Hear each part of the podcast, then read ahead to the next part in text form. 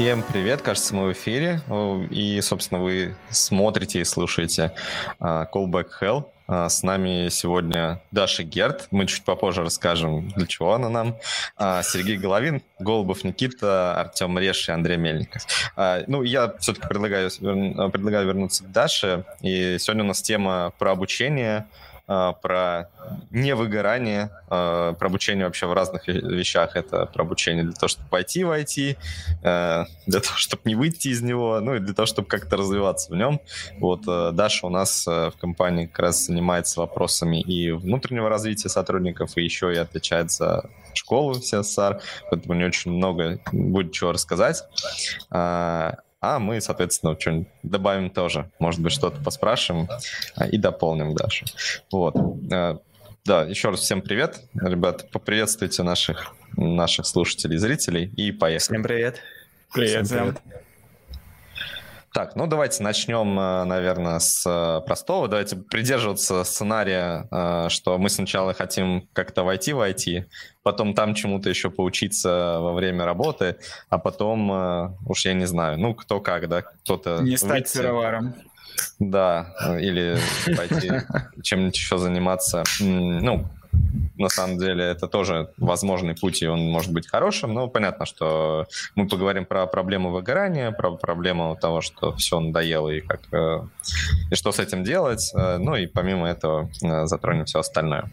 Вот, давайте начнем с самого начала и обсудим вообще текущее положение дел на рынке курсов, том, как вообще сейчас учиться, и ну, что вообще можно с этим сделать, да, как все-таки попасть-то в это пресловутое IT, нужно ли этим заниматься. Вот давайте поделимся какими-то своим, своими наблюдениями. Вот что вы думаете, типа, вот куда сейчас податься человеку, если он хочет э, заскочить как-то вот в этот самый мир айтишечки? Ну, если честно, я очень рад, что я довольно давно, ну как, по текущим меркам уже довольно давно зашел в веб-разработку. И потому что тогда требования были намного меньше. То есть я где-то 6 лет назад или 7 устраивался верстальщиком. Нужно было уметь верстать, знать BEM, э, знать какой-нибудь препроцессор. И это все. То есть JavaScript вообще не надо было знать. И ну, либо знать как-то минимум там на уровне jQuery, но даже это было не обязательно. И действительно было много вакансий верстальщиков, много а, позиций, на которые было действительно не так уж сложно попасть. Платили, конечно, тоже не так уж много. А, там послушаешь, сколько сейчас а, джунам предлагают, это действительно радует. Ну, потому что верстальщикам приходилось прям за гроши работать тогда. Да, ну у них и порог входа сейчас-то намного Да, но вот поэтому я и говорю то, что я рад, что я тогда попал, потому что тогда, ну вот я там... Но у меня была база э, из-за того, что я как бы в институте учился по части программирования, поэтому мне там проще было вспомнить какие-то вещи и так далее. Но в целом не так уж много времени нужно было на то, чтобы познакомиться с версткой, с бэмом и так далее. Сейчас же нужно все то же самое выучить. То есть нужно уметь верстать, может быть, даже там уже не BEM, а какие-нибудь э, style components или еще что-нибудь такое. Ну и плюс, помимо этого, нужно э, неплохо владеть каким-то фреймворком. И это сразу сильно повышает но вот этот порог входа, особенно для людей, которые далеки от программирования. Потому что если верстку уже освоить, это тоже такая вещь в себе. Но если поверх этого еще с нуля учить э, программирование, ну, мне сложно представить, сколько у людей действительно уходит силы времени на то, чтобы сейчас попасть на джуновую позицию. Это правда, у нас уже там э, комментарии пошли, и вот Web Apps Production говорит, что да, сейчас целый зоопарк, а, который нужно знать. И я бы не сказал, что прям зоопарк, зоопарк, но действительно технологий стало больше, э, все стало сложнее, Э, просто так там открыть какой-нибудь блокнотик и накидать какой-нибудь HTML-файлик уже не получится. Ну, то есть, вернее, получится, но этого будет недостаточно для mm-hmm. того, чтобы делать продакшн. Э, и сейчас все стало прям сильно сложнее. И э, сейчас как бы школы есть, да, но ну, не хотелось бы, на самом деле, а, называть не самые хорошие, не самые плохие в моем представлении, чтобы не было это как типа, такая реклама-антиреклама, но есть действительно хорошие школы, которые, к сожалению, не очень широко известны, а есть школы, которые очень широко известны, но я бы не сказал, что они хорошие. И, и э, с одной стороны, вроде как и научиться, научиться можно, да, то есть раньше было в этом плане сложнее, не было никаких ни школ, там ни курсов не так много было, может быть, вообще не было. А, статей было мало, там документации тоже даже было мало. Ну и требования были гораздо гораздо меньше. Сейчас вроде бы всего этого много, но с другой стороны, когда этого всего очень-очень много, э, становится практически невозможно понять, а куда идти, типа, а что делать, mm-hmm. с чем на самом деле стоит разбираться. Вот. И из-за этого получается, что даже несмотря на то, что курсов много, даже банально выбрать среди них становится крайне сложно. Вот, э, Даш, вот, кстати, как ты думаешь в плане обучения именно, да, когда с, с нуля заходить, сейчас вообще, ну, давайте так, э, у нас есть как своя школа, но мы про нее не будем особо говорить, только опытом будем делиться. Если кто кому-то интересно, приходите, но это не то чтобы реклама, да. Вот э, наверняка ты смотрела, какие вообще школы есть, э, смотрела вообще через, через что они проходят и как, в общем, ну, как, как они живут. Вот можешь сказать, насколько сейчас, не знаю, целесообразно, рентабельно и вообще имеет ли смысл создавать какую-то школу, которая будет действительно глубоко давать представление о том, как войти в IT. Или проще просто накидать каких-то курсиков таких лайтовеньких и на этом просто заработать. Вообще реально заработать на качественной школе? Слушай, ну если говорить про заработок, то я думаю, что даже количество тех продуктов, которые сейчас есть на рынке, говорит, что да, и реально заработать, можно зарабатывать хорошо и там показывать какой-то просто колоссальный рост. Э, именно с точки зрения бизнеса. Вопрос э, второй, насколько это качественно, насколько это позволяет войти в IT. И, кстати, вот как мне сейчас кажется, у меня нет какой-то там глубокой аналитики, инсайдерской по рынку, но так вот э, со стороны, как человек, который в это вовлечен, мне кажется, что сейчас выросло качество школ, которые обучают и люди после них уже... То есть, ну, если... Я думаю, что вы помните, что несколько лет назад, когда прям был бум, когда этих школ было просто mm-hmm. масса, многие говорили, что это все не позволяет войти в IT, что после этих курсов нужно еще доучиваться на других курсах. Вот прям была такая драматичная история. Сейчас уже сильно получше стало. Люди действительно там находят первую работу какую-то. Понятно, что там не какую-то сверхкрутую работу, то есть в Google никого не берут после курсов, но, в принципе, хороший первый шаг это может обеспечить.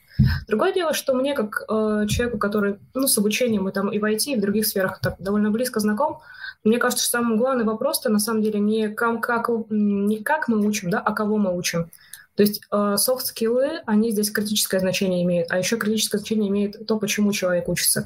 Зачем он пришел в эту профессию, почему он выбрал там пойти в разработчики, в дизайнеры, там, системные аналитики, еще куда-то, насколько это соответствует его жизненным целям. Если будет соответствие, будет рост.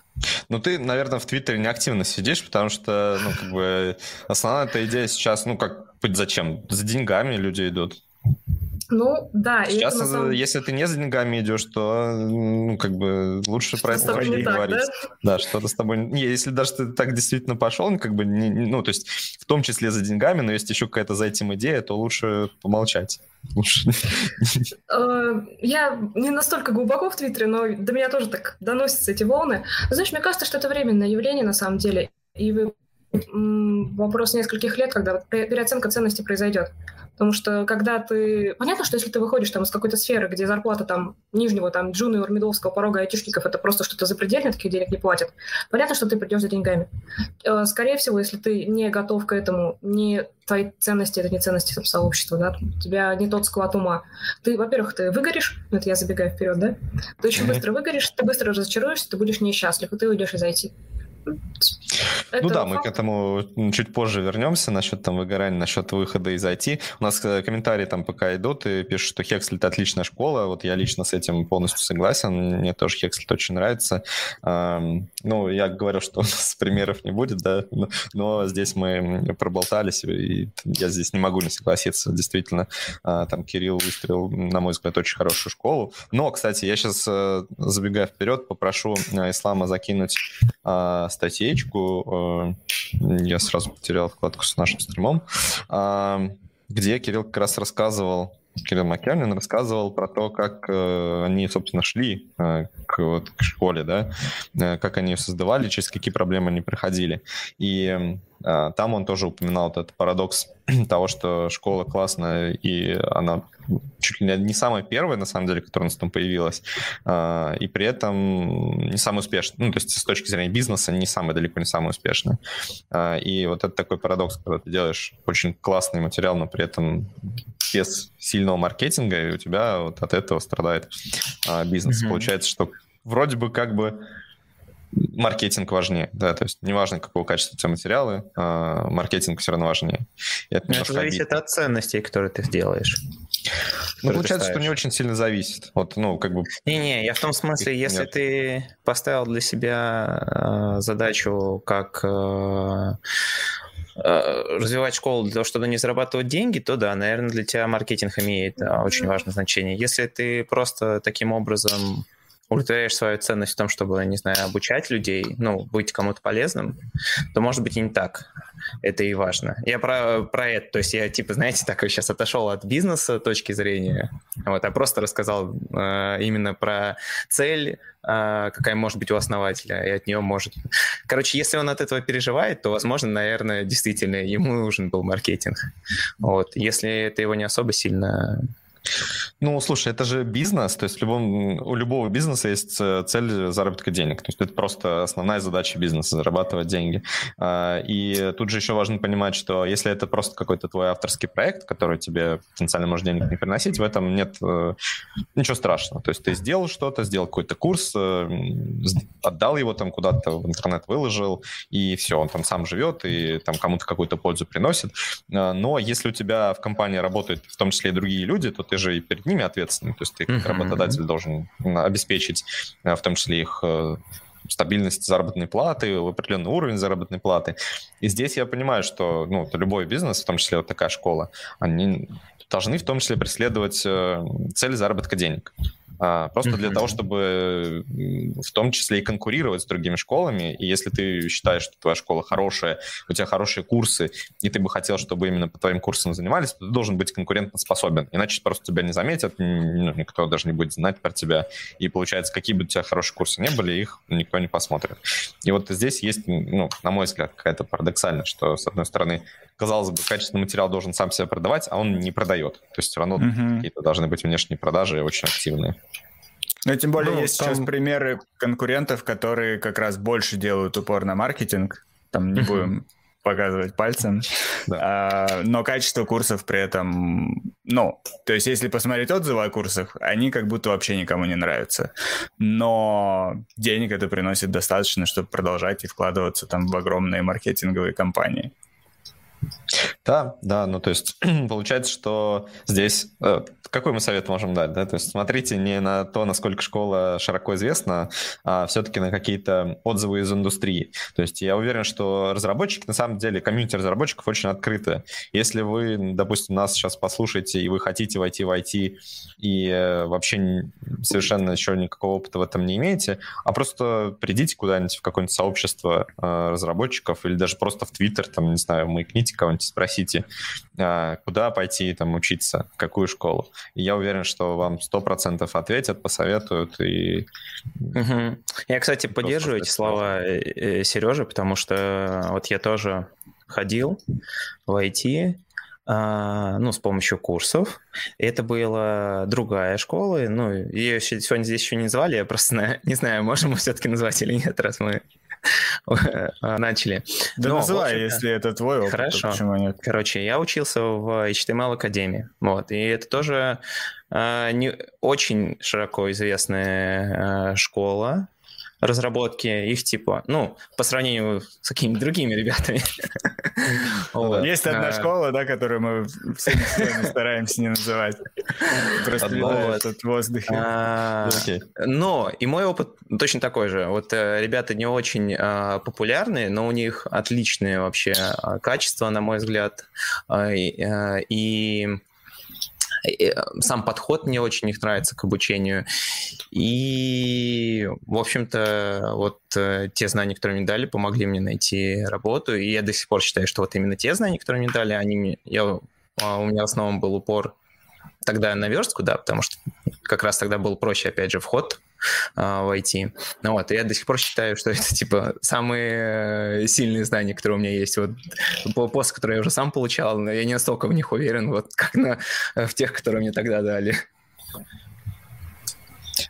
Сейчас а, давайте на небольшую перебивочку. Я там пытался до вас в приватных чатиках достучаться. От, от, от кого-то из вас идут щелчки и постукивания. Вот э, посмотрите, чтобы не щелкали, не стучали. А, Даш. По поводу построения школы. А, вот. А насколько действительно а, важно сейчас... Ну, то есть вопрос в чем? А, вот если мы хотим конкурентные курсы создать какие-то, насколько вообще в целом это трудоемкая задача, насколько сложно конкурировать на текущем рынке и а, как подойти к этому? Допустим, хотим мы создать школу и не создавали до этого, допустим. Ну, ты, ты вот участвовал в создании, я нет. Расскажи, что нужно делать? Ну, я, опять же, не дам каких-то универсальных советов, да. Что я бы сейчас рекомендовала, так сказать, себе из прошлого? А, я бы рекомендовала, ну, в общем-то, что мы делали, когда создавали, смотреть на дефициты, то есть чему еще не учат. Можно сделать еще один супер классный и даже чем-то лучше курс там для там, базового конверстки, да, но на фоне общего массы он, скорее всего, просто потеряется так, так его зарядить маркетингом, что он снес всех конкурентов, ну, очень дорого и, наверное, неадекватно будет. Какие-нибудь узкие ниши, там какие-то более узкие технологии, конкретные подходы, да, это может быть хорошо. А, второе, ну, базовые вещи, да, то есть смотреть на объем рынка, вообще вот сколько рынка, сколько мы можем его занять, почему мы займем его там на наших конкурентах. Тоже такая общая рекомендация. А, эксперты, очень-очень-очень важные эксперты. Даже если ну, допустим, я бы создавала, я сама же не разработчик, да, у меня были сторонние эксперты, но если бы я была сама разработчиком, я бы все равно искала других экспертов, потому что никогда нельзя замыкаться на видении одного человека. Экспертов должно быть хотя бы 3-4 человека на одну такую ну, тему, тематическую область. Меньше просто, ну, это будет авторский рассказ о том, как правильно что-то делать. Не, не, не обучение. А, обратная связь, да. Обязательно у учеников должна быть какая-то обратная связь, а, хотя бы супер краткая, там хотя бы на уровне чек-не чек, да, там ты правильно-неправильно идешь, но любой э, транслирующий просто из эксперта опыт, э, он не усваивается. Люди так не учатся никогда, людям нужно, чтобы кто-то говорил им, да, ты все правильно делаешь, нет, здесь... Ну, то есть важен ментор именно, да, то есть да. какой-то, какой-то э, фидбэк. Даже не обязательно, знаешь, ментор как человек, который ведет тебя за ручку, да, от точки до точки, такой постоянный, а, такой э, советчик, эксперт какой-то. Кстати, сейчас, мне кажется, это моя гипотеза, очень хорошо должны как раз сообщества работать на, вот в этом направлении. Когда ты сталкиваешься с какой-то сложностью, ты можешь прийти, и там 500 человек придут, выскажут тебе твое, свое мнение о твоей проблеме, и что-то тебе дадут этим, какой-то новый опыт. Ну да, это действительно кажется, что мен- ментор или вообще какой-то фидбэк в э, таком индивидуальном порядке, он э, супер важен. А вообще вот эта история с Кейльс, сейчас, кстати, тут очень важно, нам как раз Хекслет в чатике пишет, ребят, спасибо за упоминание, мне приятно. Э, мы всегда рады, на самом деле, хорошую школу поддержать, поэтому Хекслет тоже нам от нас большое спасибо. Вы большую работу делаете в подготовке будущих кадров, в том числе и для нас. Вот. А, кстати, у нас, да, есть ребята, которые очень активно учились в Хекслите, они прям большие молодцы, прям очень, очень радуюсь, когда смотрю. Вот. А, и у нас еще есть комментарий, что HTML Академия в первую очередь бизнес. А, ну и там в то, что они снимают 20к, если даже ты потом отказываешься, они говорят, что это за доступ к к подготовительным материалам, хотя это не лежит на поверхности.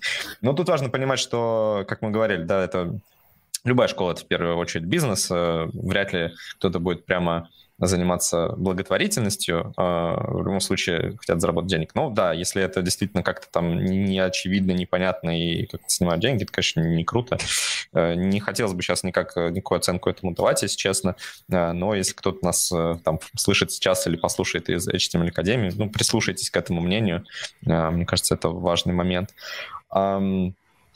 Но тут, кстати, из этого вытекает вопрос, Даша, насколько вообще эта история скейлится? То есть если нам нужен всегда фидбэк, а, я просто когда читал в том числе э, статью на VC.ru Кирилла Макевлина, там казалось, что вот просто есть Кирилл, который такой типа супермен, и он делает вообще все, и он ну, тащит, по сути, на себе там, Хекслет, и он сам упоминал, что огромная часть материалов — это авторская работа, и э, получается, что в каком-то виде, естественно, фидбэк можно было там давать. У них есть огромная комьюнити в Slack, да, где там уже ученики могут тоже там какой-то фидбэк давать, с чем-то помогать, и оно вроде как может масштабироваться. Но э, кажется, у Хекслета получилось в том числе набрать вот этот комьюнити за счет того, что они э, были первыми, и они действительно сформировали такое э, хорошая инженерная школа. И вот ребята, как, когда уже выходили из нее, они, э, ну, все равно понимали, что это классная комьюнити, и ну, помогали mm-hmm. другим. А, но мы понимаем, что мы стартуем с нуля. Вот насколько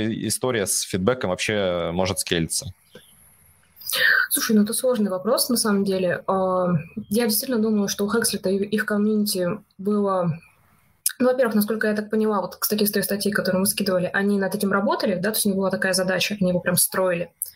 Э, конечно, самоорганизоваться комьюнити может в некоторых редких случаях, но обычно все-таки нужна какая-то помощь, поддержка. Нет, это там тоже, это, конечно, полностью заслуга Хекслета, что вот у них э, такое комьюнити выросло, потому что без человека, там, без команды, которая бы все это организовывала, тоже вряд ли бы что-то получилось. Но я к тому, что не у всех такое получится, да, не у всех будет какой-то э, вот такой лидер, который будет полностью там авторские курсы создавать. Мы все-таки говорим про школу, где, скорее всего, курсы mm-hmm. будут созданы разными людьми, у них могут быть совершенно разные взгляды, и они могут быть не заинтересованы в том, чтобы после того, как они сделали курс, они еще там как-то сильно были бы вовлечены в работу сообщества. А, и получается, что, скорее всего, у нас даже может быть такая ситуация, когда ментор а, может не быть автором курса. То есть он может быть да. просто сопровождающим ментором, но не автором курса. Вот. И насколько сложно вот это вообще скейлить историю с тем, чтобы все-таки давать, успевать фидбэки и как-то вовлеченно участвовать в развитии человека? Ну, слушай, я слышу две э, истории в этом, да, с одной стороны, что делать, если тот, кто является автором, там, идеологом твоего курса, потом не хочет быть как ментор там, ну, в короткой или долгосрочной перспективе. А, и отдельно, то есть насколько сложно привлечь новых людей, там, зажечь не своим курсом их, это вот одна часть. А другая часть, что делать, если у тебя просто не справляется уже один твой ментор, и нужно больше, больше и больше людей, чтобы там давать какой-то своевременный фидбэк ученикам. А, в первом случае, мне кажется, это даже попроще история, потому что там, когда у тебя ментор отходит, там, автор, главный, генеральный, так сказать, носитель этого курса, он отходит, приходят другие люди, тоже заинтересованные, они начинают что-то адаптировать под себя, и, и курс получается больше, разнообразнее, интереснее. И люди тоже делают то, что они хотели бы делать, несут там то видение, те идеи, там, те ценности, которые они разделяют. А вот с ростом, когда остается автор курса, тогда, конечно, очень важно строить комьюнити, такой комьюнити внутри. Да, это комьюнити наставников, которые общаются между собой, которые делятся своим мнением, э, какие-то там элементы демократии там, в дальнейшем развитии курса необходимо вводить, чтобы каждый чувствовал, что он делает то, что ему хочется.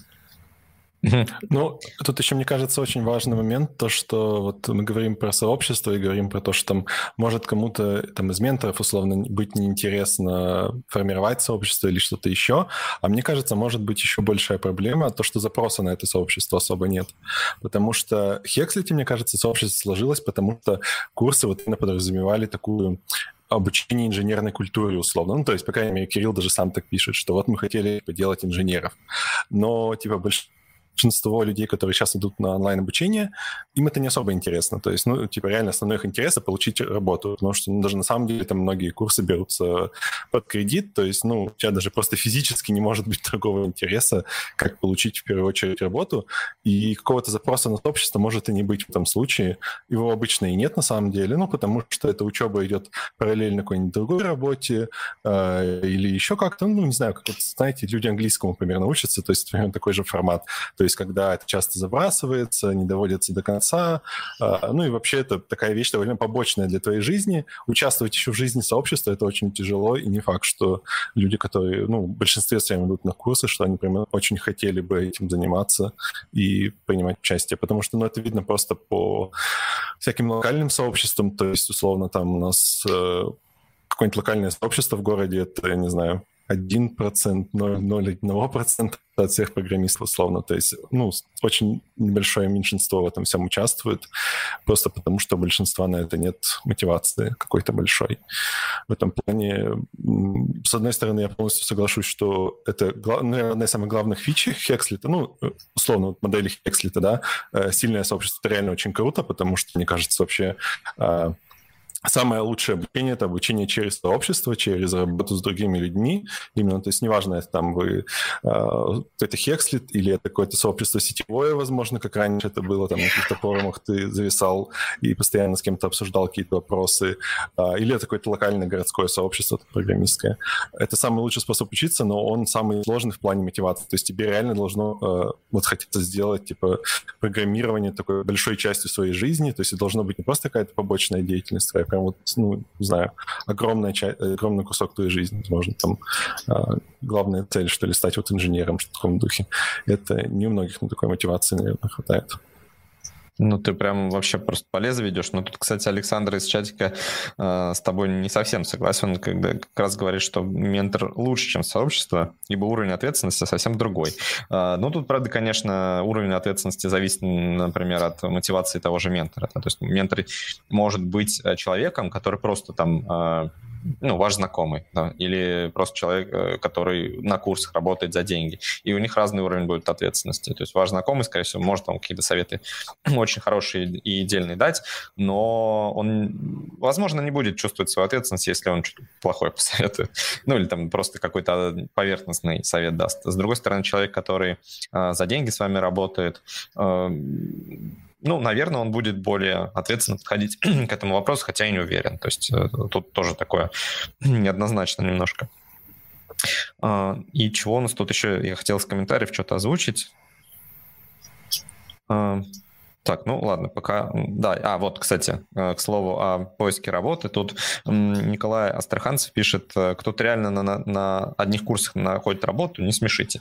А, интересный момент кстати, вообще реально только лишь после курсов найти работу, как вы думаете? Ну, ну да, в принципе. Ну, а ну, что еще есть... может быть? Ну, то есть, либо да, вот курсы, вопрос, либо да, самообучение, типа... правильно? Ну, то есть, третьего не дано. То есть, чтобы ну, получить сути, практику, да. тебе уже нужна какая-то работа, работа да. пускай начальная, пускай internship, но это уже работа. И чтобы первую работу попасть, тебе в любом случае нужно получить какой-то объем знаний. И не вижу большой разницы, как э, человек эти знания получит. Если курс действительно достаточно, или серия курсов действительно покрывает там какие-то базовые знания джуна, то почему нет? Да, ну, это, это действительно так.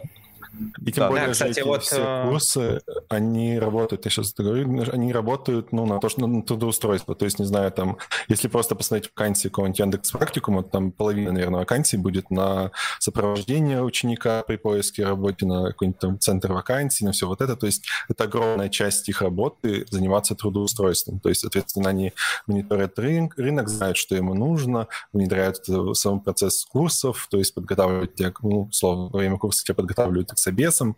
Ну, то есть, типа, у них такие цели, в принципе, то есть бизнесовые, поэтому, конечно, как-то они их достигают. То есть, наверное, там не 100%, конечно, может, даже не 50%, но как-то они их достигают, скорее всего. Вот. Да, и там как раз э, следующий вопрос можно из э, комментариев зачитать, он в продолжение к этому. Э, даже не вопрос, а история. Вот, э, Измаиль пишет, что он вошел в фронтенд через дизайн, и основной мотивацией было увеличение заработка. Э, самоучка, и спустя 4 года он э, ощущает сильную нехватку структурированных данных, ой, структурированных базовых знаний. Mm-hmm. Вот. И а, я, если честно, тоже так же себя чувствую. А, вот все остальные знания, которые я сам получал, мне тоже хочется все время как-то вернуться к ним а, и заново перепройти их в какой-нибудь такой структурированном формате. И, может быть, э, в этом и есть основное преимущество как раз курсов перед э, самообучением, когда ты, если оно не хорошее, то ты чувствуешь уверенность в этих знаниях, и э, тебе потом проще а, точнее, я тоже сейчас забегу немножко вперед, но у тебя, наверное, потом э, меньше возникает чувство э, синдрома самозванца, что где-то ты что-то незаслуженно получил и так далее, когда знания, которые ты э, получала, были более структурированными, и ты еще из-за них а, оплачивал, работал для этого. Ну, наверное, да. И вообще, кстати, тут тоже такой момент насчет школ. Кажется, действительно есть просто два типа школ. Да. Первый тип школ — это те, которые пытаются научить программированию как таковому, да, какому-то инженерному подходу, базовым э, вещам, фундаменту. А, и Обычно у них обучение выстраивается от э, вот этого низкого уровня к более высокому. Ну, соответственно, ты там начинаешь сначала понимать, э, что лежит в основе чего-то, а потом, соответственно, как это можно на прикладном уровне применять. Э, другие же школы зачастую учат в обратном направлении. Я бы даже сказал, вернее, даже не совсем в обратном направлении, а начинают с другого конца, но не доходят до основ. Продают непосредственно уже скиллы конкретные, да, там, например, научим применять React, там что-нибудь такое. И получается, что когда учишь применять именно конкретно React, а, без э, преподавания того, а как он вообще работает внутри, на каких принципах он э, базируется, и получается, ты пользу... учишь, э, учишь пользоваться только API. И uh-huh. вот за за этим скрывается на самом деле большая проблема, потому что человек, выходя после этих курсов, он зачастую умеет решать просто конкретные задачи. То есть, например, там какой-нибудь компонент простенький э, создать, но не умеет решать задачи э, в целом. То есть, когда там к нему придет какой-нибудь бизнес с нестандартной задачей, то он все равно будет мыслить э, теми парадигмами, которые он понимает. Да? То есть это нормально, потому что мы не можем э, из как бы мыслить абстракциями, которых э, не понимаем. И зачастую это приводит к очень странным шаблонным э, решениям, которые проблему не решают. Они просто там как-то костылят э, какое-то решение и так далее. И зачастую про проще отказаться от всего этого, да, там сделать какое-то решение вообще совершенно другое, но просто люди не способны вот сделать этот шаг. И мне кажется, что вот второй способ обучения, он не очень корректен, потому что ты отдаешь деньги, по сути, за очень-очень короткое во времени знание, да, то есть какое-то такое не, не, как сказать, то есть это какое-то вложение недолгосрочное, то есть ты получишь какое-то знание, которое поможет, скорее всего, тебе получить джунскую работу, но потом ты либо должен будешь э, наверстать очень быстро то, что пропустил, uh-huh. потому что, скорее всего, индустрия будет двигаться дальше, а ты будешь просто в попытках догнать ее, пытаться вот э, какой-то новый API изучать и все равно не успевать, потому что все время будет что-то новенькое выходить. Ну, либо пойдешь учить вот этот фундамент э, сам уже каким-то образом. С другой стороны, если ты пошел бы сразу от обратного, пошел сначала получать базовые знания, а потом э, пришел бы к React, то здесь у тебя есть очень большой boost, э, потому что, скорее всего, с базовыми знаниями тебе проще, просто будет освоить что-то новое, и, скорее всего, ну, там, более-менее грамотный интервьюер, он будет смотреть именно на них. То есть даже ты можешь не знать React и получить работу э, React-разработчика, имея хороший, э, хороший фундамент, нежели наоборот. Это... Но при этом идти с базы все-таки больше времени займет. Потому да, что для, да, нек- для некоторых людей да. скорость э, тоже имеет значение. И в этом плане научиться конкретной технологии, на которую есть спрос, и найти работу действительно может быть э, проще, не вникая в базу. Мне На кажется, я, э, я аналогию, кажется, хорошо придумал. Это вот как про историю с топором, когда у тебя есть 8 часов, чтобы срубить дерево, и 6 из них ты затачиваешь. Это как раз тот путь, когда ты изучаешь фундамент. А можешь пойти наоборот. Э, час заточить, быстро порубить, но твой топор, скорее всего, быстро сломается, или тебе придется возвращаться к заточке еще через ну, какое-то э, время. Ну, ты, мне кажется, есть еще один момент, такой э, не только связанный со временем, а в том плане, что э, фундаментальные знания это круто, я как бы сам всегда за них топил и всегда там говорю, что нужно вот э, максимально там, если есть возможность, подтягивать их, но с другой стороны фигово фундаментальные знания без, особенно для новичка, фундаментальные знания без какой-то связи с реальной разработкой, потому что... Ну, э, да, без Причем это должно быть не, не просто, знаешь, типа, мы для сделали пример, как будто бы это реальная разработка. Нет, ну то есть желательно, чтобы чтобы это была какая-то реальная разработка. У нас типа культуры стажировок каких-то и чего-то еще у нас почти mm-hmm. нету. То есть у нас жунов-то особо не хотят брать, потому что, ну, типа, с ними много вороки, на них надо тратить деньги, а стажировки, ну, это вообще очень редкие случаи.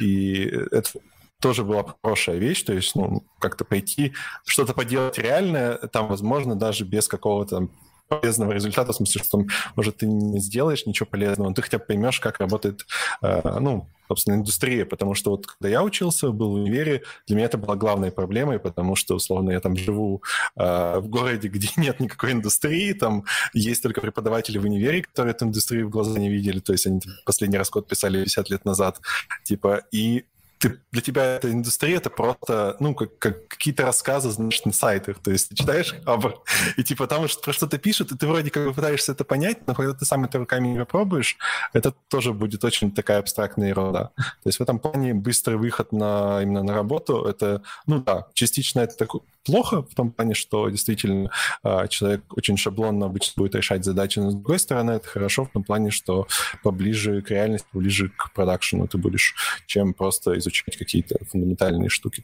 только это. Ну, я согласен, что должен быть, конечно, баланс. Кстати, насчет стажировки. У нас недавно в локальном чатике, в чатике нашего локального сообщества был вопрос от человека, который спрашивал, а ок ли, что мне предлагают там переехать, устроиться в какую-то компанию, не знаю, джунская это позиция или нет, а, но при этом говорят, что я должен отработать там не менее стольки-то лет, да, там не менее двух лет. Вот э, по большому счету, почему не берут до стажеров, не берут женов, потому что э, есть риск, что, ну, особенно со стажерами. Стажер это же не, даже не такой сотрудник mm-hmm. постоянный. Э, ты возьмешь стажера, э, ты потратишь, ты, по сути, в него вложишься, потому что стажер вряд ли э, будет тебе деньги платить. То есть ты в любом случае будешь платить стажеру э, с прицелом на то, что он разовьется и ну, станет уже полноценным сотрудником компании. Э, и получается, что чтобы подстраховаться, тебе бы хотелось как-то, наверное, с ним какой-то договорные отношения иметь, что типа, окей, мы потратим на тебя столько-то времени, чтобы научить тебя, а ты потом отработай на нас э, столько-то лет, например. Но насколько это вообще хороший подход? Тут, кстати, еще вопрос это к нашим э, слушателям и зрителям. А, вот вы бы согласились на такие условия? Вот э, вам говорят, вы Джун, ну там даже не Джун, а вот хотите войти в IT. Мы вам предлагаем, например, полгода стажировки, но если мы хотим потом вас после этого, этих шести месяцев нанять, то вы, соответственно, подписываете контракт, где обязуетесь на нас работать N ну, например, два года. Насколько бы вас такое устроил? А, и вы что думаете, ребят, кстати, насколько это хорошая штука или плохая? Звучит как крепостное право. Ну, да. Ну, с одной стороны, вроде можно понять ребят, кто так пишет, но с другой стороны... Э, на самом деле, Просто нет, это понятно. То есть вот как бы бизнесу сложно предъявлять какие-то претензии в плане того, что там э, этой культуры нету. С другой стороны, ну типа я не вижу проблемы, почему это не могло бы финансироваться так же, как у нас образование финансируется. Ну то есть реально вот э, часть тех денег, которые спускается на высшее образование э, государственных, вполне могла пойти на ну, ту же оплату стажировок в каких-нибудь компаниях. И типа это было больше пользы для людей, чем большая часть нашего образования. Ну, не знаю, там типа даже не обязательно для этого какие-то компании привлекать, потому что у нас довольно много каких-то общественных инициатив, общественных проектов, у них вечно тоже им нужна обычно какая-то помощь, там, ну, такая в плане программирования, у них вечно нет никаких денег, э, ну, типа через какие-то механизмы типа там общественного бюджета это тоже можно было бы финансировать. То есть тут, конечно, это больше вопрос, э, ну, так сказать, общественной обстановки, чем какой-то принципиальной невозможности. Но компании, понятное дело, что не будут этим заинтересованы, потому что Джун, скорее всего, поработает и уйдет в другую компанию, потому что просто так проще всего повысить себе зарплату. Это типа класс... ну, классический способ, конечно. Ну, кстати, вот. в университете у нас э, были люди, которые учились по направлению, и это именно такая схема, то, что тебе оплачивают обучение, а потом ты обязуешься, ну, по-моему, как раз два года работать в какой-то компании. Uh-huh. И вот это прям на IT-направлении были такие... Правда, ну, чаще всего эти направления как-то получаются... А, не уверен, как можно Кулуарным скажем, путем, понятно. Да, как можно нормальным способом такое направление получить, потому что чаще всего это что-то через родственников как так происходит. Но в целом то, что такой механизм даже у нас, на удивление, существует. Давайте сейчас положим на стек очень важную мысль от Андрея, что ну, там Джуну э, проще уволиться и так, э, соответственно, апнуть себе зарплату. Э, а еще сейчас положим на стек, э, тут обсуждение разыгралось у нас в чатике, э, и, соответственно, Hexlet, э, аккаунт Hexlet, я не знаю, кто там сейчас пишет, но, соответственно, ребята из Hexlet пишут, что э, вот по, по нашему опыту, ну, я не буду все на самом деле читать, что когда ребята учатся, они не до конца всегда понимают, когда вот э, по аналогии Артема их топор достаточно заточен, а, и поэтому у них есть э, треки, где, соответственно, там видна какая-то точка, и дальше им, соответственно, отвечает, отвечает м- Василий, что вот он закончил профессию на Хекслите, а ощущение, что топор не заточен, я перефразирую, он сказал, что ничего не знаю, а до сих пор есть, да, то есть ну, я могу сказать Василию, что такое ощущение есть э, много у кого, оно у меня появляется до сих пор. Это вообще нормальная штука, то есть вот это... Оно не уйдет, Дром... да. Да, но, к сожалению или к счастью, не уйдет. На самом деле, я уже начал относиться к этому достаточно легко, потому что иногда это мотивирует двигаться дальше. То есть э, а, иногда оно, конечно, гложет, и вот этот синдром самозванца, он начинает там подъедать изнутри, ты начинаешь беспокоиться. Но, честно говоря, вот я уже понял, что, ну, как как-то я начал контролировать, уметь вот эти подъедания и внутреннее, внутреннее давление фокусировать и направлять э, в продуктивное русло. То есть изучая новые технологии, постоянно там что-то делая, какие-нибудь э, open source проектики там по контрибьюте или что-то такое. Поэтому для всех наших слушателей, э, слушателей могу сказать, что если вы особенно новичок, и у вас есть ощущение, что я там поучился, поучился и ничего не знаю. А, ну, первое, смиритесь, у вас будет это всегда. то есть вы всегда будете на таком уровне, что вам будет казаться, что вы ничего не знаете. Есть же вот эта даже кривая а, Дани Крюгера, что когда вы только-только начинаете, вам кажется, что вы вообще все знаете, а потом как раз, когда вы уже неплохо разобрались, у вас есть ощущение, что вы ничего не знаете. И уже только там, когда вы становитесь экспертом, у вас начинается вот это там тоже плато продуктивности, когда вы можете более-менее здраво себя в какой-то сфере оценить. Но тут проблема еще разработчиков в том, что на сфер очень много, и ты в одной вроде как начинаешь себя уверенно чувствовать, а в другой такой бах, и все, я снова ничего не знаю. Вот, поэтому да, это так, такая штука.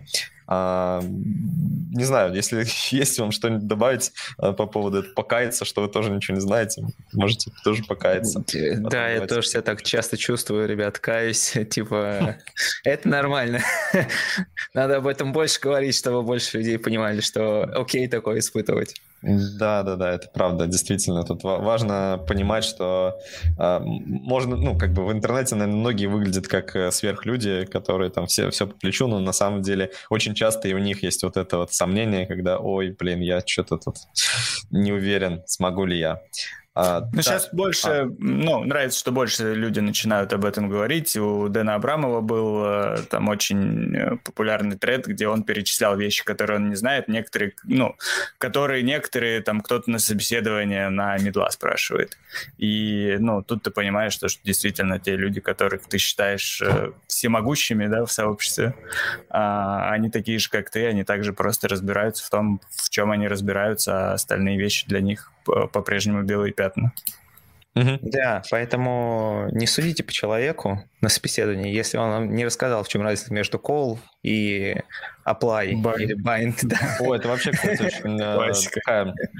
Да, на самом деле классическая тема. Вообще э, не, ну, очень не люблю там всякие собеседования по чек-листам, а мы ну, иногда там с другими людьми общаемся. Я иногда вижу, что до сих пор такое практикуют. И мне кажется, что э, опытный интерьер, его задача как раз... А почему я там говорил, что вас скорее с базовыми знаниями, с фундаментальными знаниями возьмут даже на позицию реактор-разработчика, если у вас конкретных знаний по реакту нет, э, чем наоборот, когда у вас есть только конкретные знания по реакту и нет базовых знаний. То есть, ну, как бы, на мой взгляд, э, понятно, что лучше, чтобы и то, и то было, но если ну, выбирать из двух, я бы предпочел человека с фундаментальными знаниями.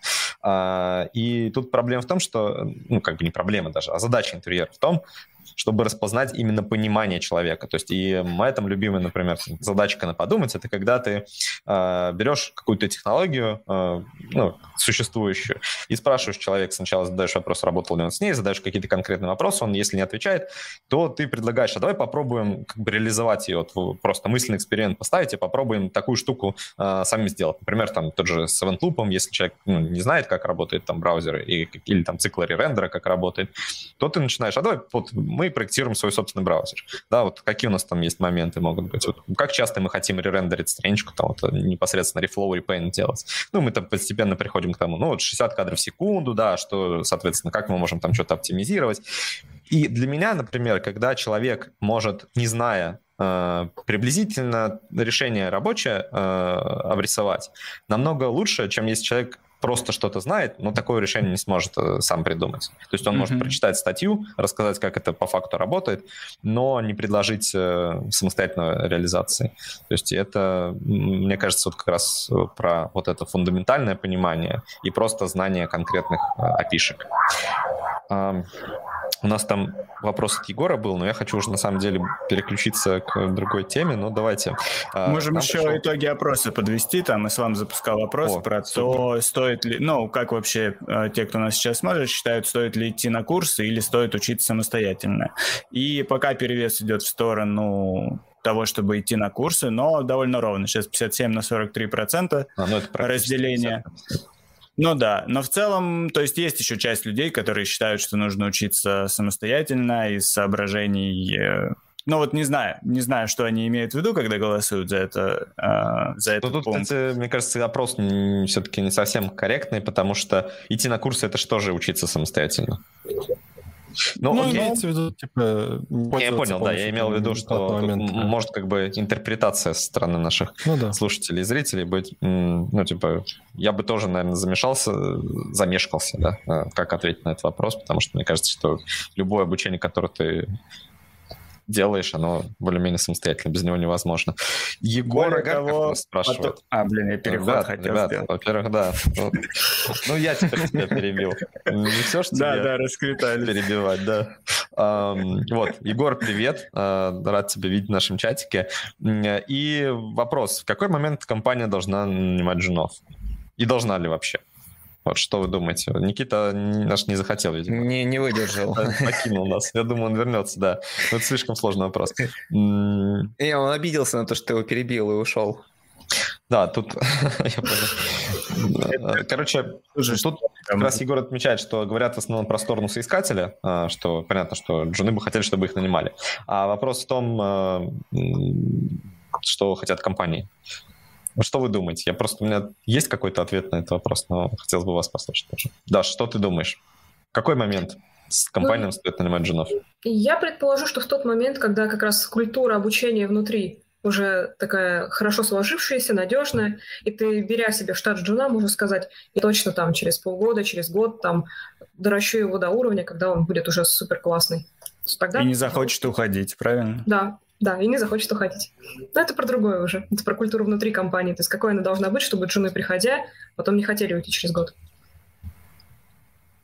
Ну, Хорошо, там, культура достаточно хорошая. Ну, типа, а, тут у меня как бы какой вопрос на, на самом деле есть к Егору, то есть как можно себе представить ситуацию, когда джунов не берут? То есть это же невозможно, потому что джун, а, там джун, middle, ну, senior, неважно, это просто какая-то точечка, да, там на вот этом опыте, который у тебя есть. И по сути джун это просто отметка, что ты готов э, начать работать э, над коммерческим проектом. У всех эта точка может быть в разном месте, у разных компаний она в разном месте, поэтому э, компания компаний, которые не нанимают женов, они просто скорее говорят, что мы не готовы нанимать начинающих специалистов, мы готовы начинать нанимать уже сложившихся специалистов.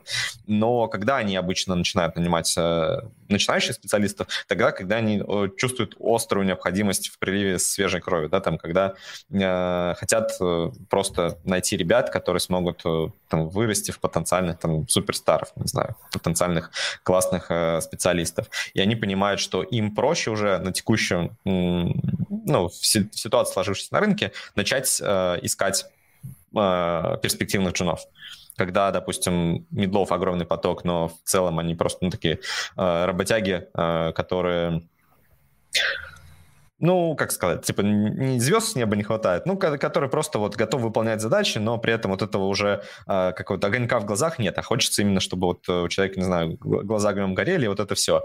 И кажется, что среди джинов просто проще таких найти. Понятно, что потом мы вернемся опять-таки к этому пресловутому выгоранию, и потом этот огонь может 10 раз потухнуть, но тем не менее, да, то есть такое бывает э, чаще. И давайте, вот, Никита, я не знаю, ты хотел классный переход сделать, но, наверное, уже не получится. Я предлагаю просто снять со стека то, что положили мы. И э, Андрей говорил, что Джуну проще уволиться, чем, э, ну, там, чтобы получить какую-то прибавку к зарплате. Но на самом деле это же не всегда так. То есть можно же внутри компании просто растить специалистов и проводить их по э, от грейда к грейду, повышать им зарплату. Даш, расскажи, как работает это у нас? А мы сделаем вид, что мы не знаем. Хорошо. А, ну как это работает у нас? У нас э, есть такая процедура, как performance review. Она проходит раз в год для старших грейдов, раз в полгода для младших. Э, мы проверяем, что человек изучал сам. Ну, самый первый, да, да, мы проверяем вообще, что человек сам изучал, какой у него сейчас уровень, где он испытывает сложности, где вот его зона ближайшего развития, что он может уже сейчас начать изучать дальше. Ставим ему на это цели. Цели, как обычно, там, все по смарту, четкие, измеряемые, там, понятные, выполнимые. Да? То есть хорошие цели мы ставим. А, через какое-то время мы снова проверяем, там, через год, например. Мы с вами встречаемся, спрашиваем, ну как прогресс по этим целям, что было сложно, что было легко, там, куда сдвинулся твой курс, если там что-то ты решил не изучать, вместо этого что-то другое решил. И ставим новые цели. И так постоянно вот корректируя этот маршрут, мы помогаем нашим ребятам расти и становиться лучше, круче, профессиональней. Так, наверное, в общих чертах. Что я забыла важного? Давайте. Давай я тебя спрошу. Э, очень важно, я думаю, что всех, э, кто не внутри нашей компании, интересует, а вообще реально ли у нас э, от джуна дорасти до сеньора или там даже выше, до принципа? То есть вот, насколько это вообще возможно? Есть ли у нас такие ну, прецеденты? Да, у нас есть такие прецеденты, у нас там не один, не два таких прецедентов. Ну, как в случае со школами, да, давайте не будем называть имен и показывать пальцем. Ну да, такие, конечно, люди есть, безусловно я даже, честно говоря, не могу себе представить, а почему может не быть такой истории, что человек от не может дорасти до синьора. То есть, он не ушел из профессии, Uh, ну, на самом деле такое бывает. Uh, кажется, что в больших компаниях, вот действительно Андрей, почему подметил эту историю, это же такая распространенная тема, что если ты хочешь uh, там поднять себе зарплату, то самый простой способ это поменять работу, да, то есть, ну, к сожалению или к счастью, там, я не знаю, как к этому относиться, но это так, то есть, действительно, зачастую самый простой способ поменять работу. Особенно в больших компаниях, там, где э, очень инертная система там повышений, и э, система вот этих повышений, она зачастую опирается не на то, какие ты там знания получил или не получил, а на то, какие у тебя там успехи на проекте были. А это не всегда зависит от тебя, да, то есть иногда ты можешь поработать на проекте, а он закрылся, то есть все, там, ну, просто свернулся бизнес и все. И как это оценивать? То есть получается, что человек э, плохо поработал или там не привел проект к успеху? Да нет, конечно. Ну и зачастую вот в таких компаниях э, бывает так, что, к сожалению, это так и оценивается. То есть если человек поработал и не было никаких там успехов у проекта, ну, значит, пока мы не можем ему там дать какой-то, позволить ему расти. А я слушал какой-то подкаст, по-моему, это был DevZen, а, и там ребята обсуждали как раз вот эту тему, в том числе в компаниях Европы, а, ну, зарубежных различных компаниях. И действительно есть такая практика, что, по сути, человек должен доказать каким-то вот прямо примером, да, вот, э, что вот я там участвовал в этом проекте, за год у него там подросли какие-нибудь э, продажи на 50%. Это там так или иначе моя заслуга, и вот почему. Если он это доказать не может, у него нет вот этой доказательной базы, то ему не дадут никакого повышения. Uh-huh. Вот. То есть получается, что здесь этот вопрос не вполне не праздный, да, то есть как реально ли жену прийти в компанию и дорасти до сеньора. Иногда в некоторых компаниях это вообще нереально. Но... Да, я поняла, о чем ты говоришь, а, но это действительно разные системы поддержки и развития сотрудников. То есть что у нас в центре? Технические навыки да, и, профессиональный рост. Mm-hmm. Или у нас некоторая такая полезность. Может быть, но это моя гипотеза, что для продуктовых небольших команд такая вот привязка к каким-то конкретным результатам в проектах, она может и окупаться, да, то есть когда у нас там все очень гибко, когда каждый участвует там в определении, что у нас, что мы будем релизить на следующей неделе, ну, может быть, это работает. А, мне кажется, что основная эта задача все-таки растить специалистов технически, поэтому наша система, она вокруг технических навыков строится. Никак не какой-то абстрактной пользы проекту, тем более. Угу. Ну, у нас на самом деле, тут забегая вперед, у нас э, собирается э, разный фидбэк, да, в том числе от команд, э, непосредственно от те, кто проводит интервью людям, они тоже, соответственно, там, смотрят на технические навыки и так далее. И весь этот фидбэк уже потом анализируется, и мы там принимаем решения, причем там это не один человек да, участвует в принятии решения, это много человек. И да, у нас ребята растут, и есть те, кто растет, есть те, кто не растут. Кстати, вот а что происходит с теми, кто не хотят проходить performance review, не хотят расти? Ну, конкретно у нас, например, а, от performance review можно просто отказаться, то есть сказать, мне ок, не нужно мне там цели и каких-то дополнительных задач, я хочу жить так, как я живу.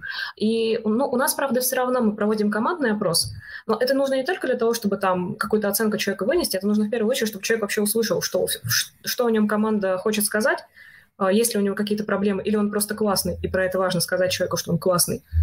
И это все равно у нас остается, но мы не ставим цели и ждем момента, когда человек либо сам захочет это сделать, либо там, какие-то обстоятельства, может быть, изменятся. Угу. Ну, да, действительно, тут э, я не знаю пока что добавить. Единственное, что я скажу, что в целом э, несколько раз уже рассказывал про это все. Э, я сейчас скину ссылочку в чатик. Это, правда, уже прошедший курс, но там мы подробно как раз общались на эту тему. Я рассказывал про разные случаи, в том числе и про случаи выгорания, куда уж без них, про то, как у нас все это организовано. У нас помимо же еще всего прочего есть еще всякие активности, которые на уровне всей компании позволяют какими-то знаниями делиться. Это наши там познавательные четверги, наши внутренние подкасты. А, но мне бы хотелось на самом деле Э, вот в контексте обсуждения развития разработчиков внутри узнать у наших слушателей, вот э, чтобы им было интересно, во-первых, а во-вторых, как это у них работает, да, то, то, то есть если у нас уже слушает нас кто-то из сложившихся специалистов, которые особенно работают в больших компаниях, а как у них вообще процесс развития разработчиков устроен? Это было бы очень э, круто пообсуждать как раз.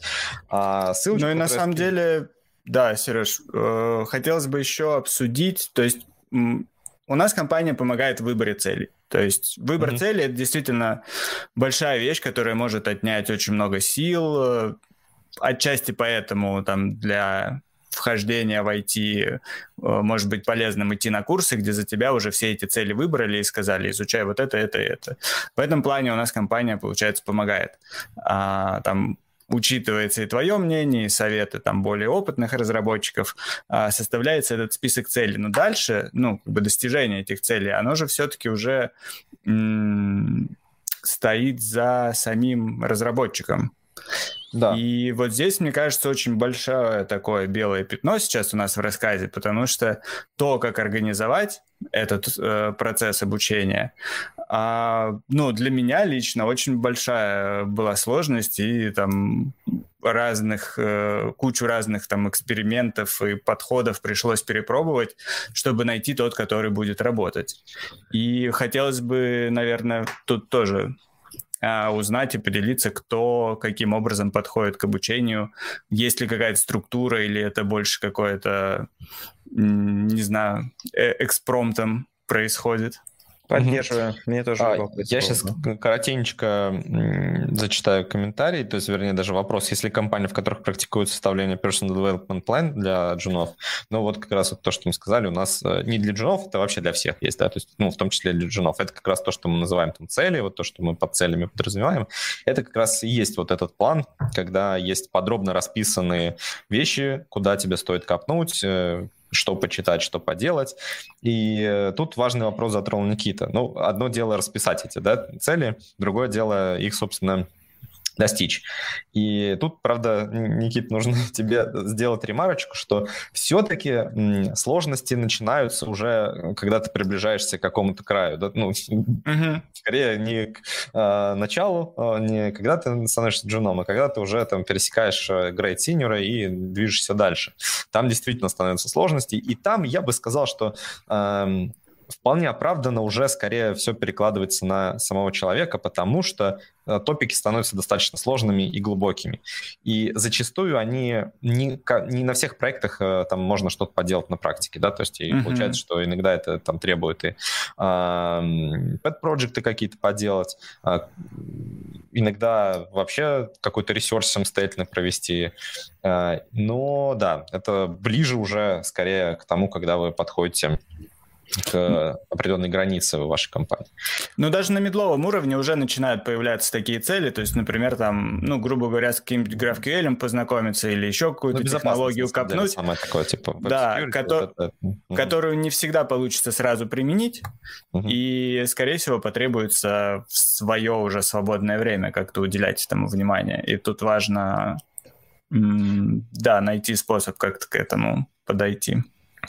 У, нас э, ты можешь этого уже, конечно, не знать, потому что э, в твоем случае это не всегда будет работать, но у нас э, последнее время еще и активно э, лиды в, этом, в этот процесс вовлечены. Mm-hmm. Как раз лиды в том числе получают э, цели м- своих коллег, своих сокомандников, и э, по возможности смотрят, какие задачи ты можешь запланировать, например, для того, чтобы вот этот человек попрактиковался в чем-то, там, это в том числе учитывается в оценке, и это, получается, как бы помогает. Это немножко такая, ну, может быть явная, может быть неявная помощь, но все равно это именно, то есть с учетом плана человека выстраивается план работы над проектом. И, как я говорил, ну, понятно, что там для джунов, для медлов это практически всегда без проблем можно каких-то задачек таких найти.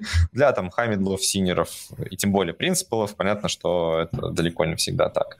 Но э, вот э, Даша может еще Э, возможно, что на самом деле у нас э, вот эта вся цепочка, она сильно глубже. То есть, на самом деле, туда вовлечены практически все, э, в том числе там CTO, менеджеры, ну, практически все, кто так или иначе работает с людьми, они так или иначе вовлечены в этот процесс обучения в разной степени. Вот, Таш, можешь поподробнее рассказать, как у нас это все работает? О, еще подробнее. ну, я могу на Я не знаю, деле... может быть, есть что-нибудь добавить. Давай я прям по этапам пройдусь просто, что происходит, да? То есть на первом этапе мы вообще всегда спрашиваем человека, а чего он, как он оценивает свой путь, что он сделал, э, что было сложным, что было легким, э, куда он хочет прийти, ну, там через к следующему performance review, то есть там через год или через полгода. И это позволяет вообще понять, куда его нужно вести.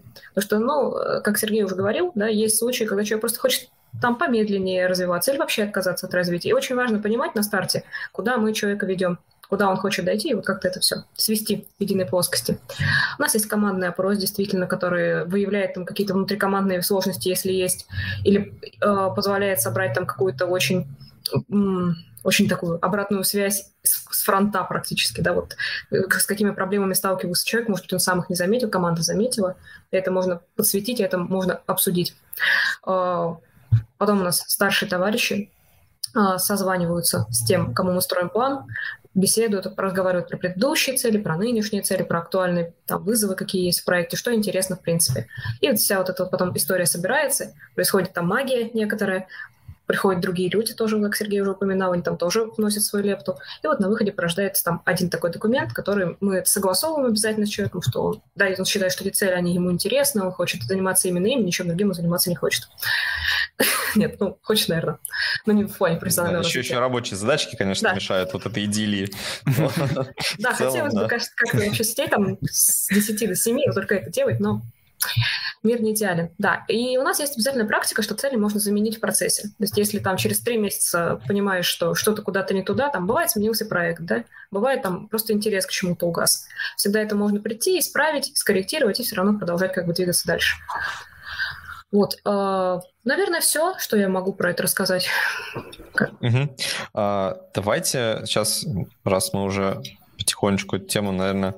Э... Ну, хотелось бы, на самом деле, еще послушать, кто как сейчас... Ну, вот получается, начальные уровни мы, мы обсудили.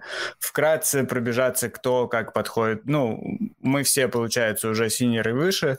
И вот интересно, как вы подходите к обучению. Я в итоге пришел к такой схеме, что мне проще всего по утрам этим заниматься. Я по утрам выделяю полчаса до работы. Важно, что это утром для того, чтобы не засидеться за этим и там не перейти раньше времени к следующей теме. И получается вот такой режим, то, что регулярно, буквально там полчаса в день, там при необходимости с пропусками, но получается даже какие-то довольно большие а, темы вот так а, постепенно закрывать а, в спокойном для себя режиме, не, не получая вот а, тот эффект, как был в институте перед сессией, когда уже скоро на носу этот а, performance review, а много не изучено, и нужно типа, много сил на это тратить. Mm-hmm. Ну вот пробуя разные режимы, я сейчас пришел к этому, там больше полугода, по-моему, его практикую, и наконец-то, кажется, нашел э, такой способ обучения, который не будет там сильно э, помогать выгоранию, так скажем. Это очень да, круто, я, я тебя рад. У меня была похожая э, система, только э, ошибка заключалась в том, что я делал это вечером. Угу, да. Вот. А в чем ошибка? То есть э, очень сильно Засидеться встал? очень просто. Я а, очень долго сидел. Помимо этого, я еще слишком много решил сразу делать. Я решил, что, ну, и заодно еще и буду свой английский практиковать. Ну, в том плане, что я, типа, э, всю документацию читаю на английском, все пишу на английском. Э, короче, если слово какое-то незнакомое появляется, я иду и ищу его сначала там по картинке, ну, чтобы ассоциации построить. И, короче, я гол, я очень сильно себя загружал. Вот. Эм, и я сейчас пытаюсь так же, как Никита, делать по утрам понемногу, тоже постепенно. А вот а, почему я сказал ошибку, потому что в результате э, я очень сильно перегорел, вот, и до сих пор отдыхаю. Ты уже немножко такой крючок на следующую тему закинул, да? Да. Я сейчас пока, вот а, наверняка Андрей еще что-то скажет, потом я еще тоже добавлю, но призываю как раз наших слушателей и зрителей, э, ну, слушателей я тоже говорю, потому что на самом деле, ребят, если вы уже в записи будете слушать, пишите просто в комментариях, мы это тоже потом обсудим. А вообще рассказать про свой опыт. Я еще раз закину вопросик про то, как вообще устроено у вас это в компании, то есть я имею в виду обучение, да, и насколько у вас это вообще работает. Можно ли у вас вот так действительно в компании там зайти э, джуном и там условно выйти синьором а, и пойти там, например, заниматься чем-то другим, да, ну или просто уйти в другую компанию, а, ну или остаться там. А, и как вы сами учитесь? Вот э, тоже интересно, вот как вы сами вот поддерживаете вот это развитие? Понятно, что сейчас я тоже уже становлюсь на тонкий лед, потому что могут сказать, что это вообще не нужно это делать. Но, тем не менее, как вы развиваетесь, если развиваетесь самостоятельно?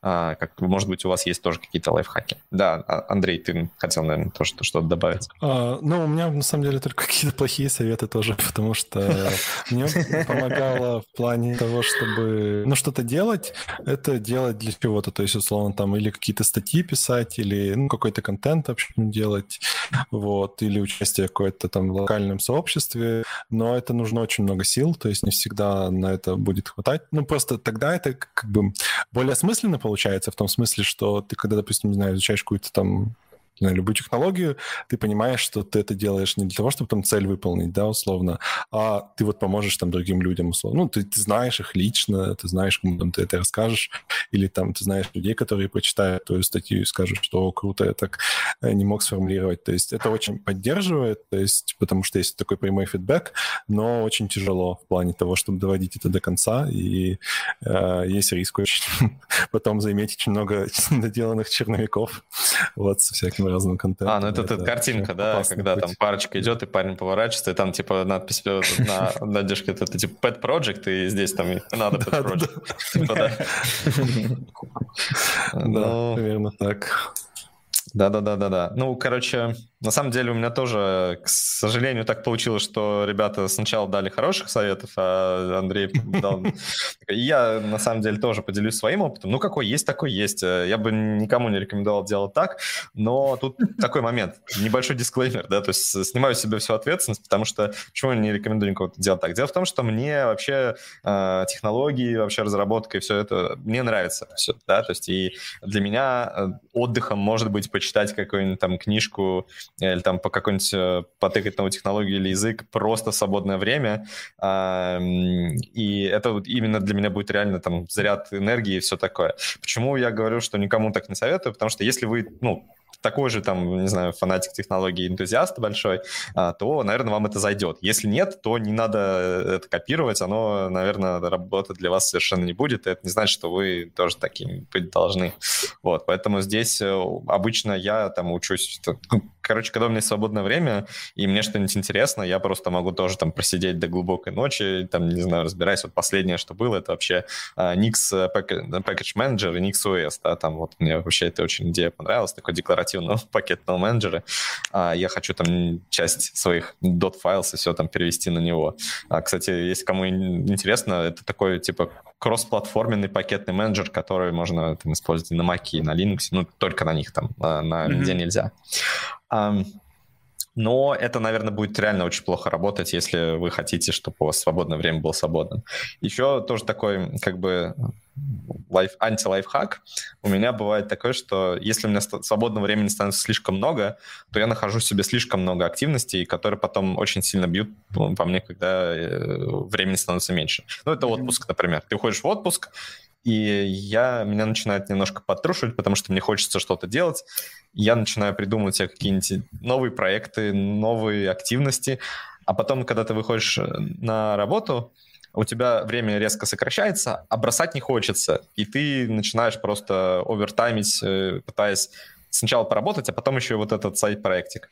Поэтому несмотря на то, что я в себе эту пагубную привычку не поборол, но даже, ну, то есть вот, вот это вообще не советую ни в коем случае делать. То есть старайтесь э, в, в, в отпуске от, отдыхать, даже если вы все, все это любите и вам нравится. А то вы просто выгорите. Вот. И, собственно, это не очень хорошая штука. Вот, ребят, кто из вас сталкивался вообще с выгоранием?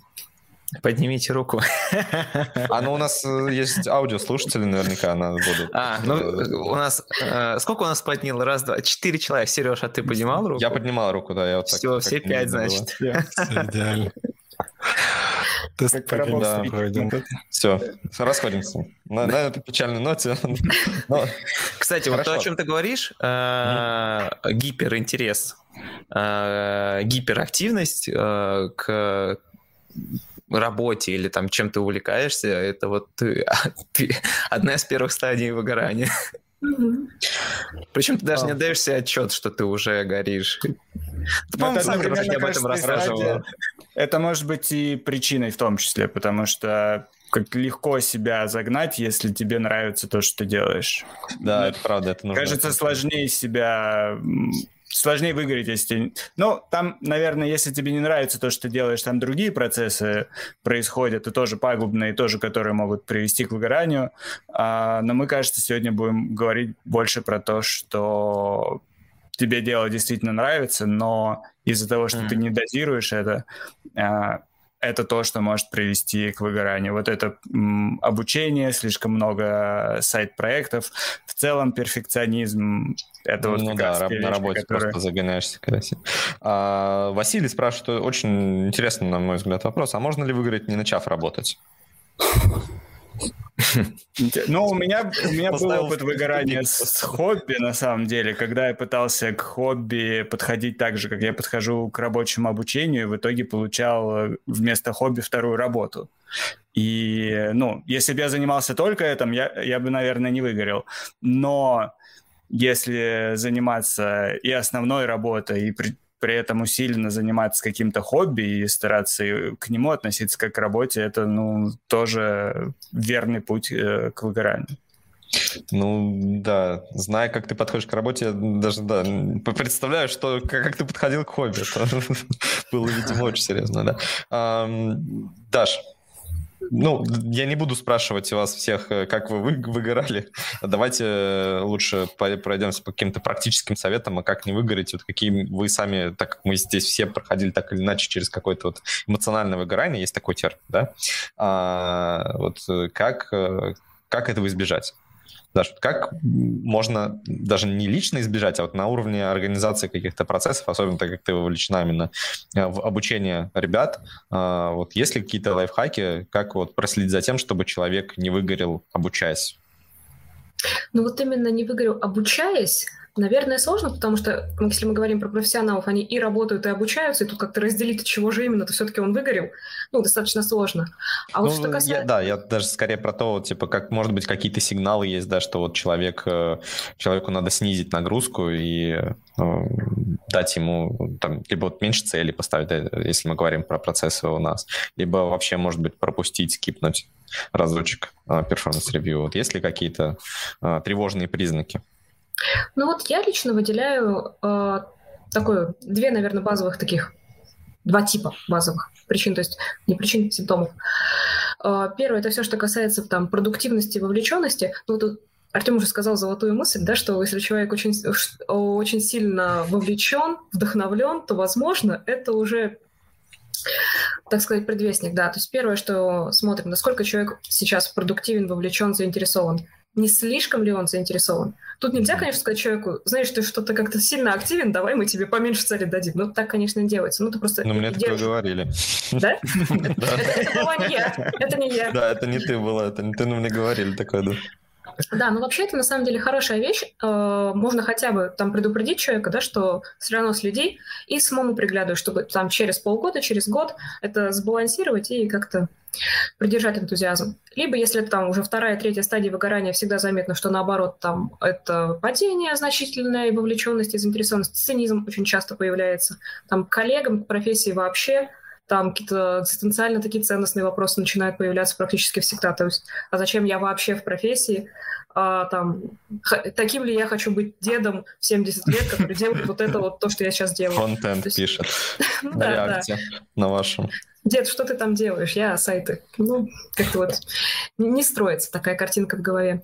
Да, то есть продуктивность, насколько человек продуктивен, это самое простое, самое очевидное. И то, как он общается.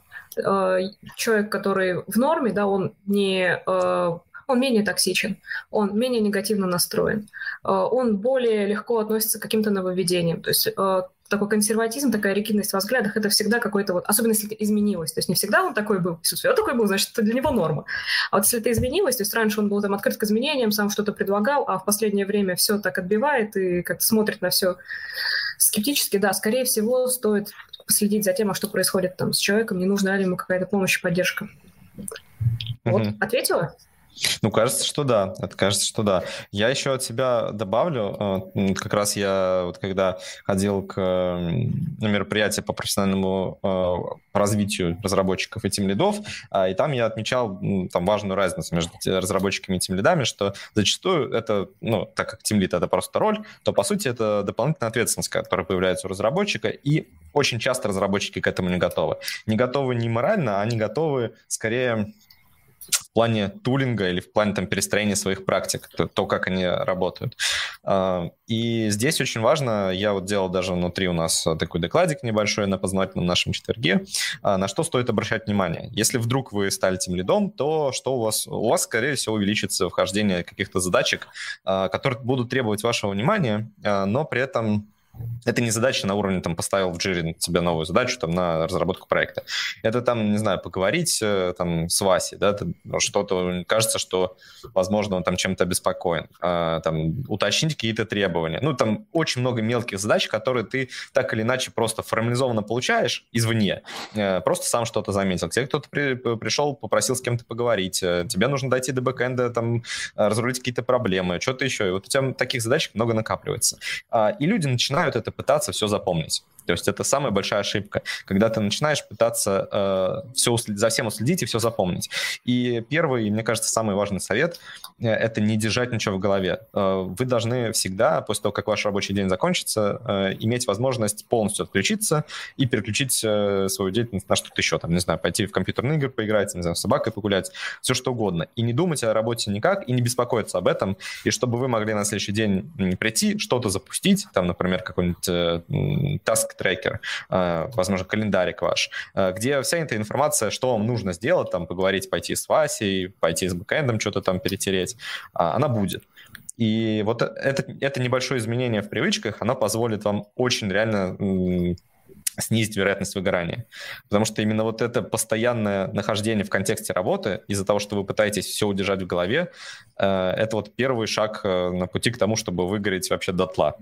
А, ну и второй момент э, — это если вы чувствуете, что начинаете сильно уставать от работы, не так, как раньше, и вас истощает ответственность, не пытайтесь закрыть это hard skill ом. То есть иногда тимлиды, когда чувствуют, что они начинают справляться меньше с, своими обязанностями, чувствуя ответственность за команду, чувствуя ответственность за проект, начинают просто загонять себя еще сильнее. То есть пытаться, э, раз у них продуктивность снизила, ну тогда я буду работать там не 8 э, часов в день, а 10 часов в день и верну эту продуктивность.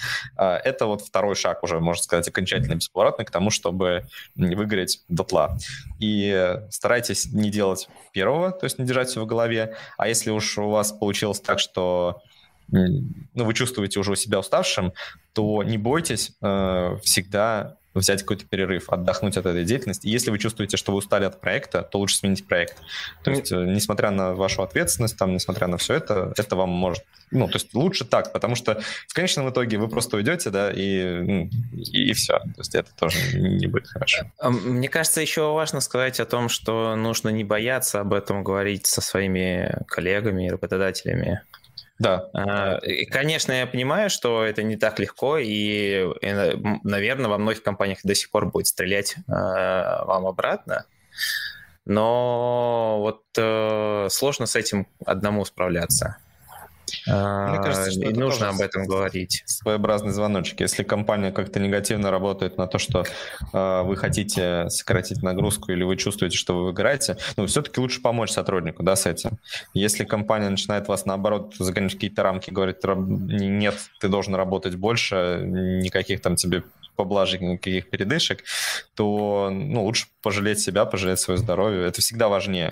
То есть у нас, кстати, mm-hmm. я вот как раз, когда делал э, доклад э, вот для мероприятия, которое организовывали Василий, Василий Половнев, это вот ведущий разработчик из бюро. Это вот вы, наверное, ну, знаете, потому что есть там книжка типографики и верстки. Uh-huh. Ну, у них там на самом деле очень много сейчас книжек. А, и э, Федя э, Борщев из Феди и Самата. Ну, наверняка, если вы слышали подкаст э, «Завтра в прод», то вот как раз это Самат коллег. То есть. И я там говорил про важную вещь, да, что э, нужно помогать даже в том случае, если человек понимает, что он окончательно выгорел, то нужно в этом случае тоже помогать человеку. И у нас есть прецеденты, когда люди уходили, но при этом очень ну, мы сохраняли хорошие отношения, и в том числе к нам э, приходил наш бывший сотрудник и делал доклад э, по кинологии. Э, ну, я не буду сейчас называть имя, потому что я спрашивал э, у этого человека разрешение только в приватном вот этом докладе э, рассказать эту историю. Публично не спрашивал, поэтому не буду говорить, кто это. Но да, есть такие прецеденты в том числе. То есть, но в любом случае компания должна как-то помогать, потому что это намного эффективнее, чем если человек просто уйдет, выгорит максимально, на негативе там уйдет. Ну, бывает всякое, но лучше там как как-то помочь, и потом человек вернется к вам и, возможно, с новыми силами продолжит. А может быть и нет, но все равно, почему бы и нет.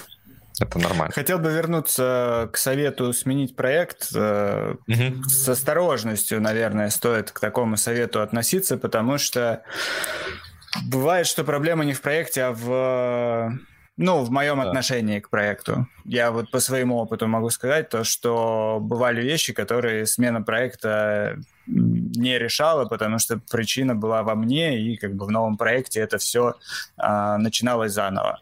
Э, в этом плане от себя могу посоветовать то, что если вы чувствуете необходимость обращаться за помощью к специалисту, к психологу, психотерапевту, mm-hmm. а, сейчас, а, ну вот у нас даже в страховку и во многих компаниях а, в страховку сейчас входит а, а, либо онлайн-помощь, либо даже офлайн, и ну, не бойтесь это этим пользоваться, особенно если это бесплатно, там, если это за ваши деньги, это все равно ну, стоит того.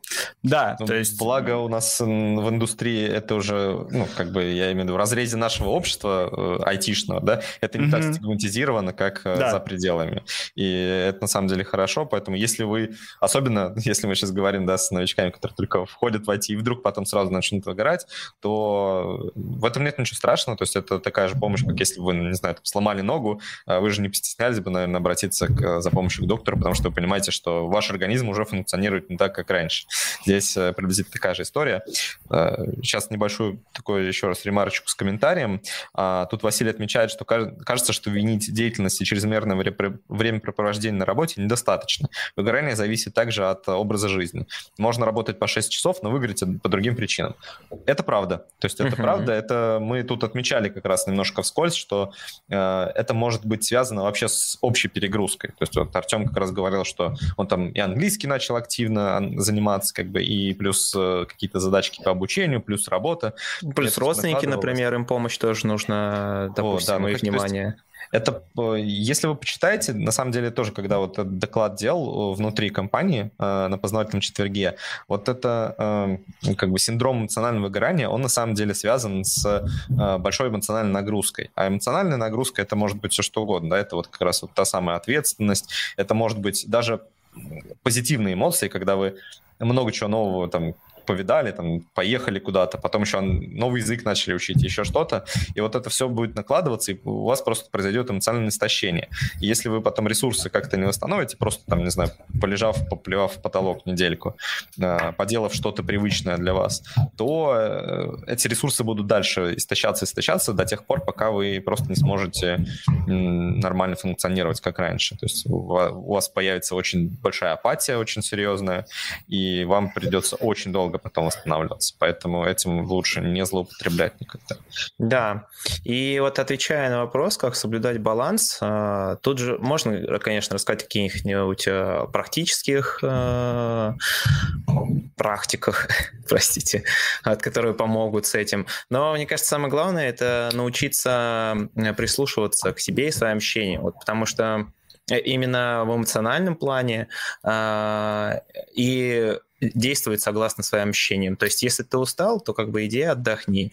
А, и это сложнее, чем кажется на самом деле, потому что, вот не знаю, а, ну, когда тебя в туалет приспичит, ты сразу это ощущаешь, и ты идешь это делать, как бы, ты с этим вообще не затягиваешь. Вот, иначе тебе будет очень больно. А здесь, вот в эмоциональном плане, очень легко упустить этот момент, а, момент, когда тебе организм подает сигнал, что нужно что-то менять, и ты продолжаешь дальше Э, себя калечить. И вот э, научиться э, себя слышать, слышать свой организм, это вот очень важно. Это, наверное, один из ну, первых вещей, кто нужно сделать, чтобы предотвратить такие вещи, как вот эмоциональное выгорание. Да, у нас, кстати, еще Измаил отмечает, что важно джунам тоже доносить вот эти вещи все, то есть то, что нужно соблюдать баланс, нужно научить человеку относиться внимательно к своим ощущениям, и это правда, потому что мы недавно с коллегой обсуждали момент, что иногда даже не обязательно джуны, кстати, приходят просто люди с рынка, и у них до сих пор э, во многом к разным процессам есть какое-то либо негативное отношение, либо недопонимание. Например, там ретроспективы или там еще что-то. Люди всегда воспринимают это как попытку их наказать, э, попытку их там держать в ежовых рукавицах, и они э, боятся там, например, о чем-то сказать, что-то спросить, работают сверхурочно, хотя этого не требуется, и у нас менеджеры всегда говорят, что, ребята, успокойтесь, все нормально, там некуда спешить, вот это все, да. И иногда люди просто не понимают, что можно действительно, ну, нормально как бы к, работать, не перерабатывать, не стараться там доказать, что ты супергерой. А, и вот это нужно доносить, да, то, что он это нормально. То есть нормально э, какой-то иметь какие-то лимиты, нормально после работы не работать, а просто там пойти заниматься тем, чем ты хочешь. Э, и это правда. То есть я просто сказал, что это не только для джунов важно, а вообще для всех. То есть если вдруг к вам придет какой-нибудь синер, он может прийти из места, где там их плетьми стегали, чтобы они работали больше. И нужно донести до него, что вот это было ненормально, и у нас по-другому. Но при этом, кажется, с джунами все намного сложнее в этом плане, потому что действительно человек находится в очень уязвимом состоянии, а синдром самозванца в разгаре, плюс есть дефицит э, каких-то знаний, которые э, вскрываются при практической работе, и при этом а финансовых возможностей не хватает, чтобы закрывать, это, например, консультации с психологами. И в этом плане, если честно, тут действительно может не повести с компанией, и получить выгорание прямо на входе в профессию.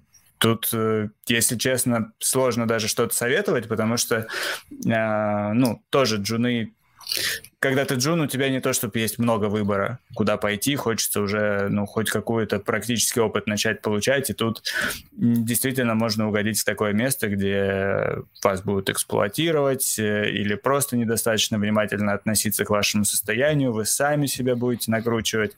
Это очень э, сложный период, но, наверное, что могу утешить, то, что потом будет проще. То есть Но мне а, кажется, что даже потом вы... выгорание не такое яркое уже. Потом вы перестанете его чувствовать. Да, вы ничего не будете чувствовать. Если даже вы Джон, но все равно, мне кажется, что важнее все-таки сохранить какое-то свое здоровье, да, там, свой эмоциональный фон. И, ну, если вы чувствуете, что действительно там на вас э, сели, ножки свесили и ездят, то лучше попробовать найти другую работу. Мне кажется, что все-таки это возможно, и сейчас спрос большой, поэтому пытаться точно можно. У нас еще несколько комментариев э, появилось. Первое, вот как, как научиться СНГшникам э, воспринимать походы к психологу нормальными. Ну, мне кажется, здесь просто нужно...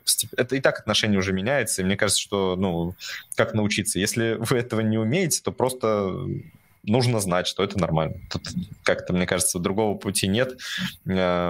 Э, нужно просто другим это объяснять. А, ну, пользуясь случаем, могу порекомендовать э, поискать э, психологов в направлении КПТ, когнитивно-поведенческая терапия. А, она не, не нацелена на какое-то глубокое компа- копание и то, что там то, как раньше это показывали в фильмах. Это очень э, прикладная такая работа, она очень хорошо заходит э, как раз разработчикам, потому что там склад ума как раз э, как бы способствует решению и внутренних проблем тоже. А, и плюс не требуется ну, прям долгой работы с психологом, то есть можно прийти с проблемой, решить ее и уйти буквально там за одну-две консультации, либо, ну, продолжать по необходимости пользоваться. То есть там есть разные направления, и вот разработчикам я бы советовал попробовать начинать именно с КПТ. Угу. И тут еще у нас э, был вопрос, э, есть ли смысл откликаться на full-time вакансии, если хочешь part-time? Э, мне кажется, что всегда есть смысл откликаться на вакансии, даже если вы полностью не соответствуете каким-то требованиям, потому что обычно требования — это какой-то такой сухой срез, да, то есть э, понятно, что все люди разные, у всех есть там разные желания и разные возможности. А вы просто напишите, что вы можете там предложить компании и что вы хотите взамен. Компания это в любом случае посмотрит и как-то оценит. Э, если если вы хотите на part-time, но при этом компания э, вот тот те скиллы, которые вы можете предложить, нужны, то, скорее всего, она согласится. То есть, если обоих это будет устраивать, и компанию, и вас. Поэтому попробовать всегда можно. Я, ну, как кажется, что вообще нет исключений в этом правиле. Уж, как, как говорится, попытка не пытка. Попробуйте, а там видно будет. Так, у нас вроде вопросы и комментарии иссякли. У нас есть результаты опроса, что да. 82% вы, ответивших выгорали. Ух ты, это, это печально. Много. Да, у нас, правда, среди здесь всех присутствующих ведущих 100%, да? У нас как бы хотя бы аудитория угорала меньше, чем ведущие. Э, ну, на самом деле, да, я могу единственное, что сказать, у меня такое было, и это было давно и из-за огромных переработок, и вот поэтому я как раз-таки вынес для себя, что э, не нужно перерабатывать, и э, переработки — это неэффективный способ работы. Эффективнее работать нормальное количество времени. Даже если вы чувствуете, что вам нужно меньше времени работать, то лучше поменьше поработать, вы все равно будете эффективнее, чем если вы будете геройствовать и работать столько, сколько, ну, в кавычках, да, столько, сколько нужно. А, и второй момент, это, да, это уметь разгружать голову, там, переключаться, вот это тоже очень важно. А, с тех пор, когда вот я вот эти лайфхаки начал применять, меня все в целом Простите, там такая шутка в чате. Эти 20% не работают. Понятно, да, отлично, да. Те, кто не выиграет, понятно. А, хорошо, давайте потихонечку двигаться к завершению нашего очередного выпуска. А, может быть, пару слов. Я уже, в принципе, наверное, сказал свои пару слов. Даш, на правах такого а, гостя-соведущего, давай с тебя начнем. Ну, давай я про выгорание, наверное, скажу пару слов, потому что для меня это тоже очень актуальная тема. И мне из, из моего опыта э, кажется, что самое, наверное, лучшее, что ты можешь сделать для себя, чтобы не выгорать, это находить то, что дает тебе ресурс, силы и интерес. Когда это у тебя есть, ты можешь к этому возвращаться. Твои шансы выгореть, они значительно меньше. Когда ты весь в одной теме, там, в рабочей или там, в обучающей, даже если ты весь в семье, то, скорее всего, вопрос, твое выгорание — это просто вопрос времени. Вот так. Угу. Андрей? Ну да, э, я согласен с Дашей и хотел бы еще сказать, что, наверное, э, есть такая противоречивая штука, что и там в обучении, и вот уже по работе, когда, э, ну, Вот выгорание во многом тебя отталкивает от всех остальных людей. То есть, как Даша сказала, что ты ну, зачастую становишься более токсичным, и самому меньше хочется с кем-то коммуницировать, но во многом, наоборот, контакт с другими людьми может помогать. То есть, э, э, когда ты видишь, что твоя, допустим, работа полезна, когда ты видишь, ну, реальный фидбэк получаешь от них, даже, возможно, по своей инициативе, то есть узнаешь там, как э, твои действия сказались на них, то это может очень сильно помогать и поддерживать. Поэтому, в принципе, те же сообщества, они очень сильно могут помогать. Вот. Угу. Никит? Так, ну я, наверное, скажу, что сам бы хотел услышать, когда ну, вот, начинал и были проблемы с переработками, со всем этим, то, что не надо бояться быть эгоистом. А, в какой бы хорошей компании вы не работали, только вы знаете ваше состояние, ваши особенности, ну, то, что все люди разные. Кто-то кто-то может много работать и при этом не выгорать. Действительно, есть такие люди. Кто-то не может так. Если вы будете пытаться повторять за теми, а, у кого другой стиль работы, ну, ничего хорошего из этого не выйдет. Поэтому, да, прислушивайтесь к себе и не боитесь, не бойтесь, что вас уволят, не бойтесь, что вас не так поймут. А, в любом случае, если вы будете следить за своим психическим, физическим здоровьем, то, ну, другую работу вы найдете без проблем. Артем? А я дополню Никиту и Дашу. А, вот Никита сказал о том, что нужно не бояться быть эгоистом, и это правильно, но я просто презентую это другими словами, чтобы это было идею проще принять. Я скажу, что вам нужно больше заботиться о себе и не стесняться этого. Вот. А Даша я хочу добавить, что а, вот да, а, нужно другое область, сферу, куда вы можете переключиться, откуда вы должны брать ресурсы. Но ее сложно бывает людям найти. А, и вот, например, для меня было открытие, а, это когда я разговаривал с своим психологом, сказал, типа, подумай, в чем твои, какие у тебя есть ценности, вот. И когда я начал думать, какие у меня есть ценности, и что в последнее время там в работе я не замечаю удовлетворения этих ценностей, то есть это вот вещи, которые именно для меня важны, которые я хочу, чтобы э, видеть себя таким или заниматься такими вещами. Вот. Я увидел, что они не удовлетворяют в последнее время, я понял, что вот нужно что именно нужно менять и как это нужно менять. Вот. А дальше там уже, конечно, прикладные были вещи и так далее. Но вот это прям э, самое это комплексный подход вообще терапии, когда вот лечитесь. Но вот это просто было самое прям такое вот важное, что перевернуло взгляд. Поэтому тоже подумайте о своих ценностях и попробуйте проанализировать, если вы сейчас выгораете, а, удовлетворяются ли они и насколько они удовлетворяются вашей работе, и что вы можете поменять, чтобы они удовлетворялись. Да, круто. Спасибо. Так, ну на этом будем тогда завершать. Э, спасибо всем, кто нас э, слушал и смотрел. Спасибо за ваши классные вопросы и комментарии. Э, и увидимся и услышимся через две недели. Всем пока. И подписывайтесь пока. на телеграм-канал. Точно, опять забыл. Подписывайтесь везде. Пока-пока.